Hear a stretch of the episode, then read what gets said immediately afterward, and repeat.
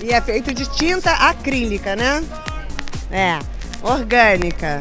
Tudo muito orgânico, muito natureza. E não pode tocar, tá? Don't touch, it's art. Romero Brito?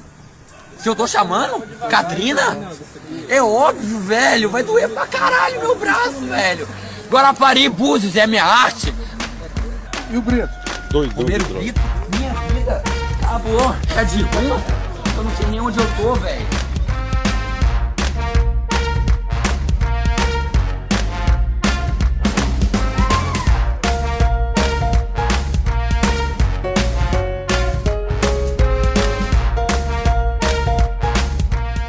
Ok, ok. Aqui é a Lana e esse é o Pataquadas. Pataquada, que significa presepada, palhaçada, tolice, traquinagem, fazer arte. Aqui você fica sabendo das notícias mais quentes do mundo da arte.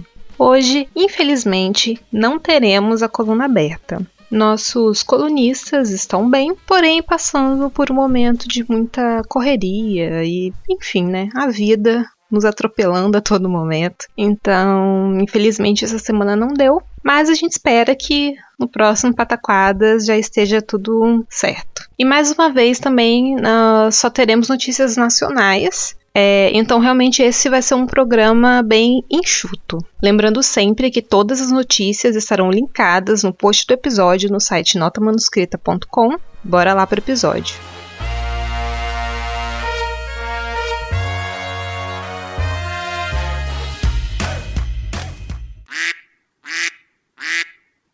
Primeira notícia: a exposição Democracia em Disputa, realizada na fachada do Centro Cultural Bernardo Mascarenhas, conta a história da construção da democracia no Brasil, desde 1945 até o momento atual, por meio de fotografias. Foi iniciada no dia 17 de julho e integra a programação cultural da reunião anual da Sociedade Brasileira para o Progresso da Ciência, realizada pela Universidade Federal de Juiz de Fora. Quatro dias após a inauguração, no último dia 21 de julho, a primeira vara da Fazenda Pública e autarquias municipais deferiu liminar para a retirada dos banners. A medida atendeu à solicitação do vereador bolsonarista Sargento Melo Casal, do PTB. O texto informava que o imóvel em que foram afixados os engenhos de publicidade tem a fachada e a volumetria tombadas pelo patrimônio municipal, de acordo com o decreto, e, como tal, devem ser observadas as legislações vigentes para a utilização destes espaços.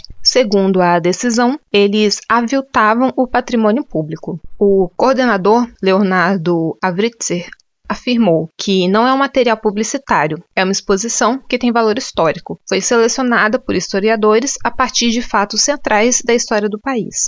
Fomos acusados de ser partidários por ter uma foto na exposição do ex-presidente Fernando Henrique Cardoso passando a faixa presidencial para o ex-presidente Lula. Nas redes sociais, o vereador comemorou a decisão do juiz Alexandre do Vale Tomás, é, dizendo que o patrimônio público não é lugar de ataques e campanha política. No dia 23 de julho, a PJF entrou com recurso contra a decisão do Poder Judiciário do Estado de Minas Gerais, alegando que não houve dano ao bem tombado com a colocação dos painéis. E a escolha da exposição a céu aberto foi de natureza sanitária para evitar aglomerações em locais fechados em virtude da pandemia. E a Justiça determinou a continuidade da exposição. Na quarta, dia 28, o desembargador Maurício Torres Soares proferiu decisão favorável ao recurso apresentado pela Prefeitura para que os banners não sejam retirados do local até a data prevista para o término do evento, que é dia 31 de agosto. A decisão ainda cabe recurso. E na decisão proferida pelo desembargador, ele confirma que não houve qualquer dano permanente ou irreversível na instalação dos cartazes, sendo que sua colocação ou retirada não, é, não importaram lesão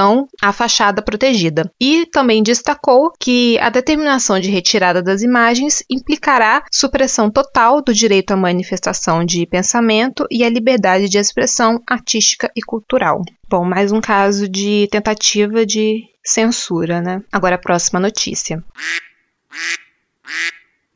O sítio Burle Marx, no Rio de Janeiro, passou a ser reconhecido como Patrimônio Mundial da Unesco nesta terça-feira, dia 27 de julho, ampliando para 23 o número de bens brasileiros que integram a prestigiosa seleção da Organização das Nações Unidas para a Educação, a Ciência e a Cultura. O acervo botânico paisagístico, de mais de 400 mil metros quadrados, abriga uma diversidade de cerca de 3.500 espécies de plantas. Ainda que seja mais conhecido pelos seus belíssimos jardins, de flora exuberante e plural, o sítio também possui um importante acervo museológico de mais de 3 mil itens, que incluem é, coleções de arte latino-americanas, pré-colombiana, sacra e popular brasileira, além da coleção de obras do próprio paisagista. Para figurar entre os patrimônios mundiais da Unesco, foi preciso um grande empenho de requalificação para torná-lo elegível, por meio da Lei de Incentivo à Cultura, o Banco Nacional de Desenvolvimento Econômico e Social investiu cerca de 5 milhões e 400 mil reais em intervenções para valorizar espaços de visitação, garantir acessibilidade e potencializar ações de pesquisa. Situado em Bar de Guaratiba, cercado pela Mata Atlântica e preservado pelo Parque Estadual da Pedra Branca, o sítio Burle Marx preserva espécies vegetais de todo o mundo, inclusive plantas raras e ameaçadas de extinção. O reconhecimento como patrimônio mundial atesta também sua importante contribuição para ampliar o debate sobre a preservação ambiental. Reconhecido em todo o mundo como um dos principais importantes paisagistas do século XX, Roberto Burle Marx viveu no sítio entre 1973 e 1994. Em 1985, o local foi doado para o governo federal com o propósito de assegurar a continuidade das pesquisas e permitir visitação pública. Próxima notícia Beep, beep.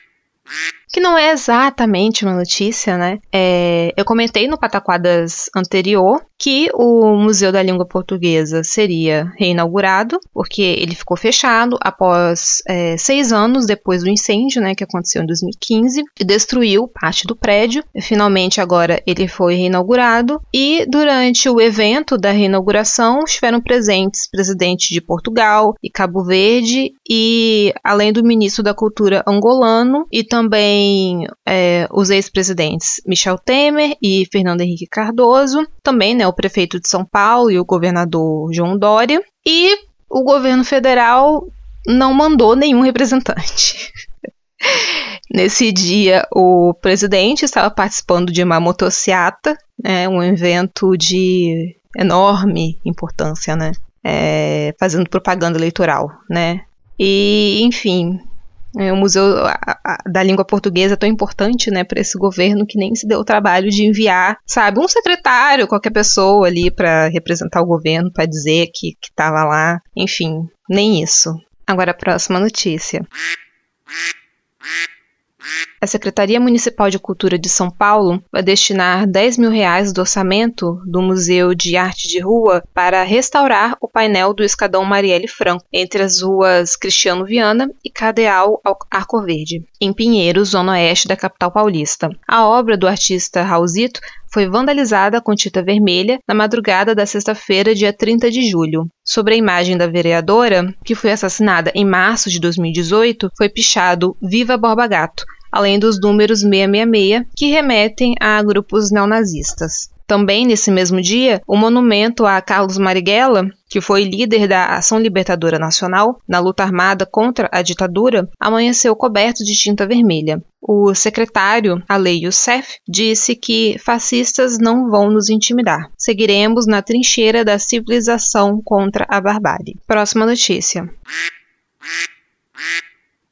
Falando em Borba Gato, é, essa pichação ela foi feita em resposta a é, incêndio do Borba Gato, que imagino que a maioria de vocês devem né, ter visto notícias sobre isso. É, a estátua do bandeirante Borba Gato foi incendiada no início da tarde de sábado, dia 24 de julho, em Santo Amaro, zona sul de São Paulo. O fogo foi controlado logo depois. Um grupo chamado Revolução Periférica assumiu a autoria do incêndio, e em vídeo membros aparecem subindo no movimento com pneus que eles atearam fogo depois. Nas redes sociais, em um vídeo postado no dia 14 de julho, um dos membros do grupo afirma que Borba Gato contribuiu ativamente para o genocídio da população é a população indígena. Caso vocês, imagino que boa parte de vocês já deve conhecer a história, mas o Lava Gato ele foi um bandeirante e os bandeirantes foram figuras importantes que contribuíram para o genocídio e escravização da população indígena e negra escravizada que vivia no país na época. O monumento é assinado pelo escultor Júlio Guerra e ele é alvo frequente de críticas de grupos que defendem a retirada de homenagens que exaltam pessoas ligadas ao passado brasileiro marcado pela escravidão, a colônia e a ditadura. No ano passado, a ameaça de uma possível derrubada da estátua, que possui cerca de 13 metros de altura, com um pedestal, fez com que a subprefeitura de Santo Amaro solicitasse a instalação de grades ao redor do bandeirante, além de o monumento ter sido vigiado 24 horas por dia pela Guarda Civil Metropolitana durante o período. Realmente, é tanta coisa aí para ser feita e vigiar a estátua de genocida é realmente está aí na top prioridades, né? É, em 2016, a estátua recebeu um banho de tinta e, na mesma ocasião, os responsáveis também pintaram um monumento às bandeiras localizado em frente ao Parque do Ibirapuera. O debate em torno da retirada de monumentos em São Paulo é antigo, mas se intensificou na esteira dos protestos contra o racismo que ocorreram em junho de 2020, após a morte do americano George Floyd. Cidades pelos Estados Unidos e Reino Unido retiraram estátuas que faziam homenagens a pessoas ligadas à escravidão e outros temas sensíveis para os países. Nomes de rua, prédios e bares foram alterados na capital paulista, um projeto de lei da vereadora Luana Alves, do PSOL, prevê a substituição de monumentos, estátuas, placas e quaisquer homenagens que façam menção a escravocratas e higienistas. A expectativa é que os monumentos sejam trocados por personalidades históricas negras e indígenas. Depois do, do ocorrido, a Polícia Civil de São Paulo prendeu, na tarde da quarta-feira, dia 28, o entregador de aplicativos Paulo Roberto da Silva Lima, o Paulo Galo, uma das pessoas que participaram no incêndio da estátua. É, Paulo Galo Lima é também fundador do Movimento dos Entregadores Antifascistas. Para aqueles que dizem que a gente precisa ir por meios democráticos, o objetivo do ato foi abrir o debate. Agora as pessoas decidem se elas querem uma estátua de 13 metros de altura de um genocida e abusador de mulheres, é, Paulo disse. A prisão de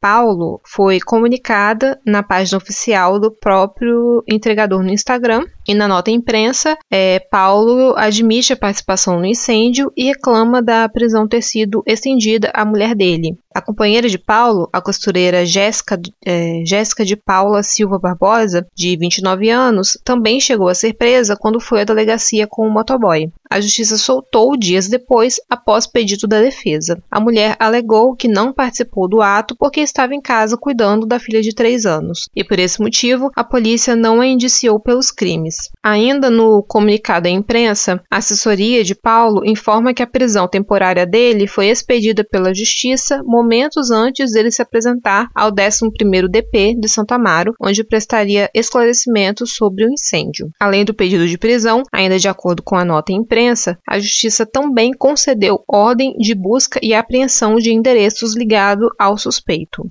Além de Paulo, também se apresentou espontaneamente à polícia Danilo Oliveira, o Bill, que também assumiria sua participação no ato. A polícia já tinha indiciado Tiago Vieira Zen, dono do caminhão que foi usado para o transporte de pessoas e pneus até o monumento de Borba Gato. Ao analisar as imagens, a investigação conseguiu identificar a placa do caminhão usado para levar os pneus. O veículo tinha a placa adulterada. Foi assim que os policiais chegaram a Tiago, que depois informou os nomes dos manifestantes. Os advogados do entregador tentaram evitar a prisão apresentando uma petição informando que Paulo queria colaborar com as investigações. Eles também pediam acesso ao inquérito para poder exercer o direito de defesa. Os advogados Jacob Filho e André Lozano Andrade, que defendem é, o Galo e o Bill disseram que as prisões são injustas e abusivas. Eles disseram que há um contorno de ilegalidades e são prisões de cunho político. E a advogada Roberta de Lima e Silva, que defende Tiago, informou que a prisão de seu cliente também foi injusta. A revogação da prisão preventiva do Tiago restabeleceu a legalidade ora retirada por uma decisão de fundo político, é, afirmou a advogada.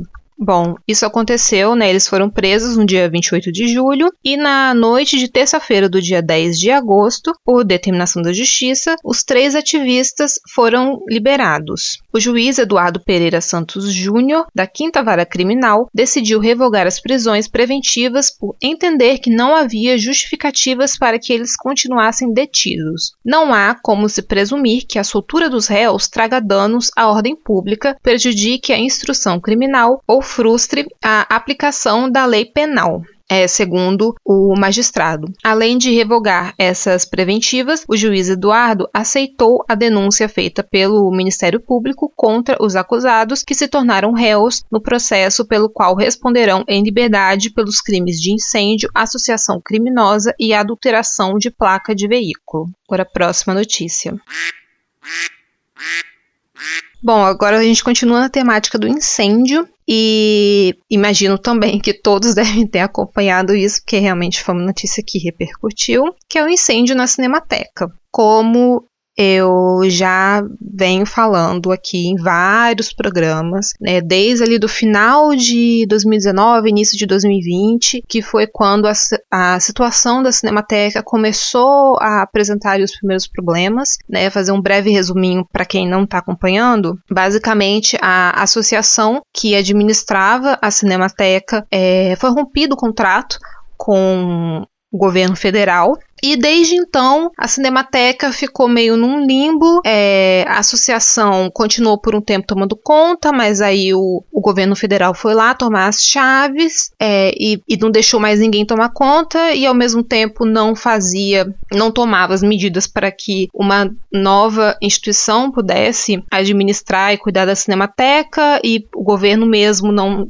enfim, falou que ia pegar a Cinemateca para si, levar para Brasília, enfim, inventou um monte de coisa, mas no fim das contas, a Cinemateca ficou abandonada. E ela tá há muito tempo abandonada e há muito tempo que os, as pessoas que trabalham, que trabalhavam na Cinemateca, é, falando sobre o perigo que é deixar o local abandonado, porque você tem né, ali um material que é armazenado que é altamente inflamável e os prédios já estavam numa situação um pouco complicada, né? E, e, precisa de uma manutenção constante. Esse tipo de, de arquivo, esse tipo de, de material precisa de realmente ter pessoas sempre ali para fazer o cuidado, a manutenção, porque são, é, são muito frágeis, são altamente inflamáveis. E, bom, o pior aconteceu, que é aquilo que a gente, é, infelizmente, é, né, imaginava já que algum momento ia acontecer, porque realmente era uma questão de tempo até a Cinemateca pegar fogo. E na noite de quinta-feira, dia 29 de julho, né, finalmente aconteceu. Os funcionários do é, estúdios Quanta, que fica na região, perceberam o fogo por volta das 18 horas e acionaram os bombeiros. O incêndio a, atingiu o depósito da Cinemateca e teria começado durante a manutenção é, por parte de uma empresa terceirizada no ar-condicionado de uma sala no primeiro andar do imóvel. De acordo com Robson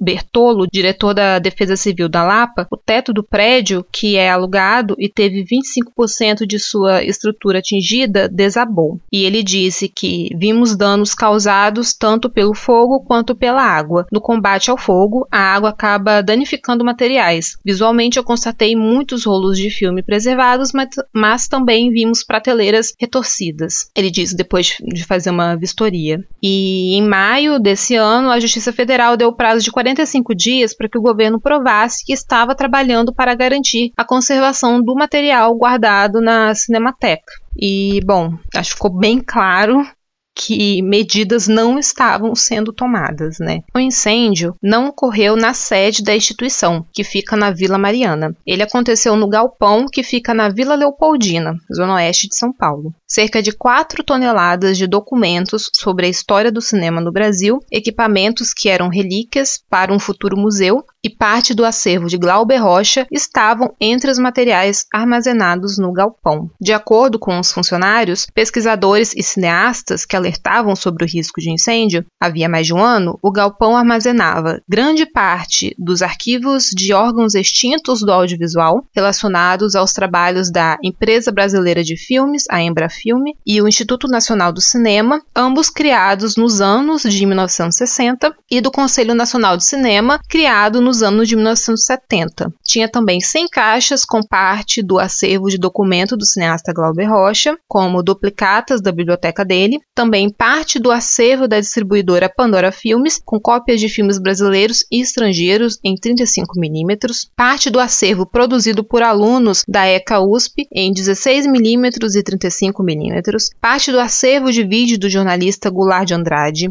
equipamentos imobiliário de cinema, fotografia e processamento laboratorial, muitos deles fundamentais para consertos de equipamentos em uso e relíquias que iriam compor o futuro museu, é, e matrizes e cópias de cinejornais, trailers, publicidade, filmes documentais, filmes de ficção, filmes domésticos, além de ele é, elementos complementares de matrizes de longa-metragens, todos eles ah, potencialmente únicos. Então, enfim, é, é um acervo realmente muito grande. O acervo da Cinemateca, como um todo, é enorme. Ainda não se tem detalhes, né, sobre o que exatamente foi perdido, mas de qualquer forma, assim, foi, foi muita coisa perdida. Tinha muita coisa ali que era muito importante e que foi totalmente perdida. E aí, logo após o incêndio, é, depois de um ano desde que o governo pegou para si né, a tutela da Cinemateca, a Secretaria Especial da Cultura publicou um edital para a contratação de entidade gestora né, da Cinemateca. E o edital prevê um contrato de cinco anos com uma entidade privada sem fins lucrativos. O Mário Frias, né, foi ao Twitter, colocou e conseguiu colocar a culpa no PT, né? Porque tudo de horrível, né, que acontece no Brasil é culpa do PT. O PT tem sei lá quantos anos que não está mais no governo, mas o incêndio que acontece agora é culpa do PT, né? Ele disse que o estado que recebemos a Cinemateca é uma das heranças malditas do governo apocalíptico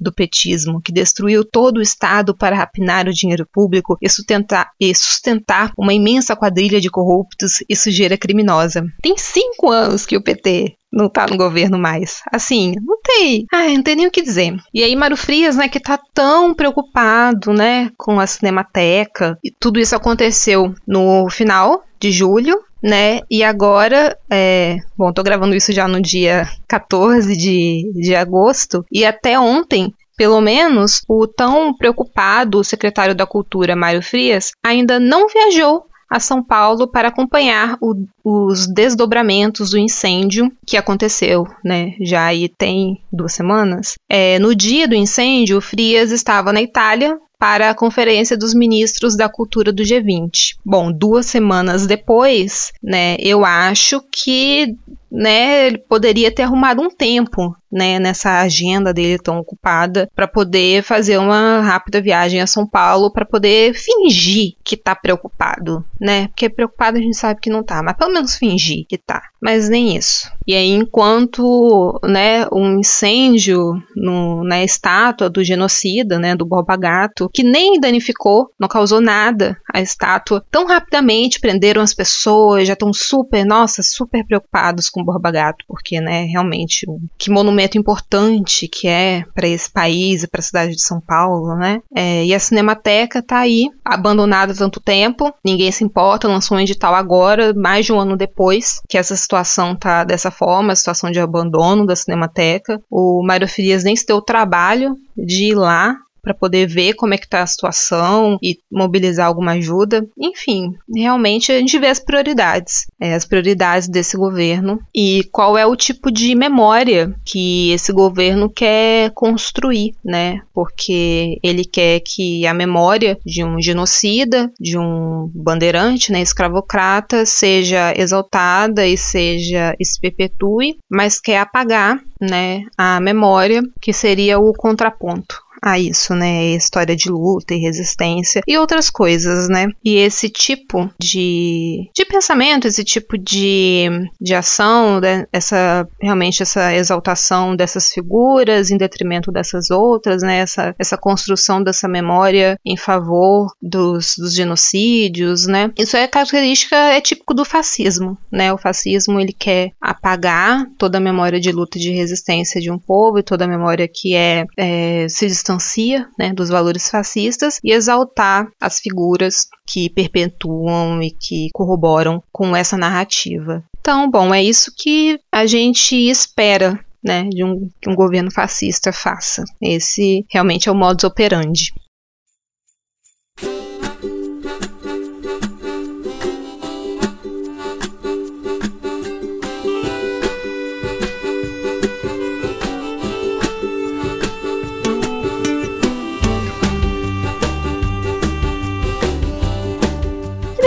Não muito alegre, nós terminamos o Pataquadas de hoje. É, se você gosta mesmo da gente, acredita no nosso trabalho, não deixe de nos avaliar no iTunes, nos agregadores e nos avaliar, nos seguir no Spotify, que assim você ajuda muito a gente a crescer. E também espalhe a palavra do podcast, divulgue ele para seus amigos, pros seus colegas, nos seus grupos. É, se você puder dar uma contribuição financeira, nós temos os planos mensais do PicPay de 1, 2 e 5 reais. E se você gostou, tiver um comentário, uma notícia, é, você pode falar com a gente, pode mandar um e-mail pro não pode tocar, arroba gmail.com. É, o D de pode é mudo. É, ou pode falar também com a gente nas redes sociais. É, tem um Twitter e Instagram oficial, que é o arroba não pode tocar, e é o Tiwi que comanda. Todos os perfis, inclusive os nossos perfis pessoais, estarão linkados no post do episódio. Acesse também o site notamanuscrita.com, porque lá, além de você encontrar os nossos episódios, você também encontra contos, crônicas e outras produções dos nossos participantes. Por hoje é só. Semana que vem estaremos aqui com mais um episódio do Não Pode Tocar.